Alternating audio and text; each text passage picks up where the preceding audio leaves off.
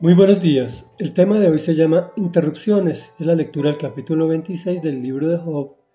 Quien estaba en su octavo discurso cuando lo interrumpe Bildad, hoy lo interrumpe Job, después Bildad, bueno, dice así. Pero Job intervino. Tú sí que ayudas al débil. Tú sí que salvas al que no tiene fuerza. ¿Qué consejo sabes dar al ignorante? ¿Qué gran discernimiento has demostrado? ¿Quién te ayudó a pronunciar tal discurso? ¿Qué espíritu ha hablado por tu boca? Interrumpe Bildad. Un estremecimiento invade a los muertos, a los que habitan debajo de las aguas.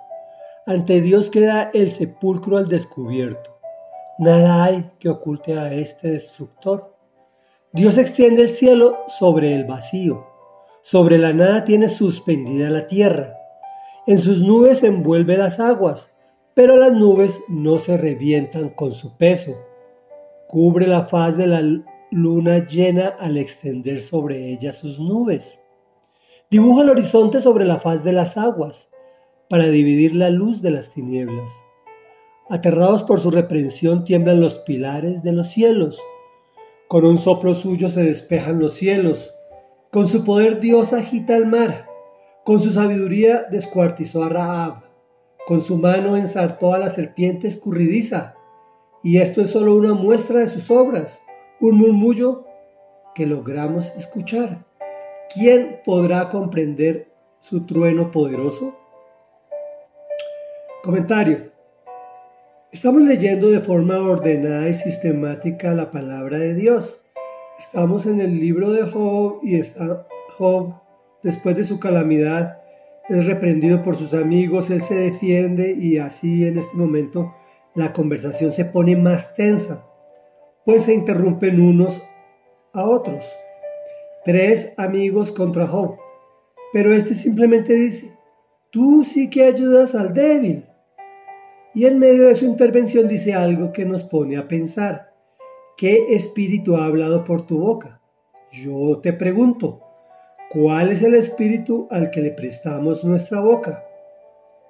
Por otro lado, veamos la sabiduría que había desde la época de Job.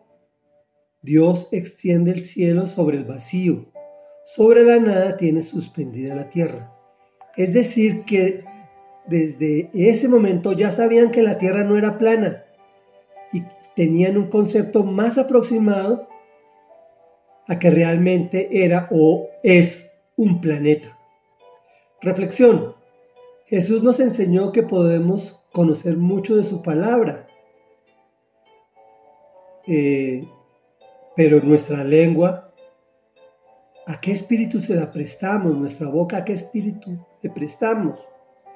También nos dice que si no llevamos su palabra a nuestro corazón y la transmitimos con amor, somos como platillos que retruenan Oremos.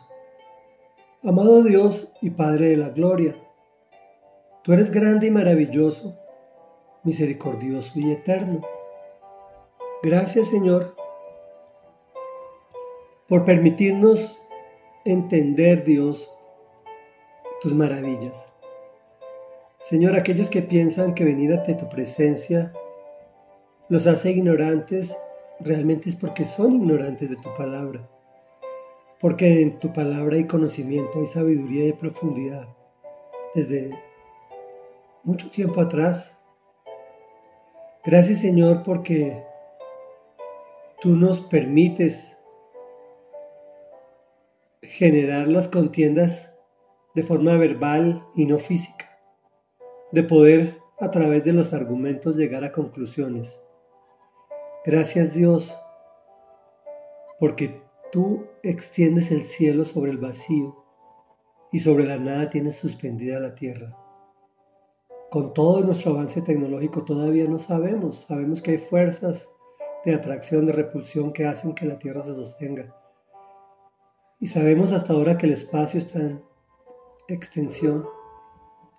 Pero realmente lo que vemos es tu manito sosteniendo tu creación para darnos el milagro de la vida diariamente. Te alabamos y te bendecimos en el nombre poderoso de Jesús. Amén y amén.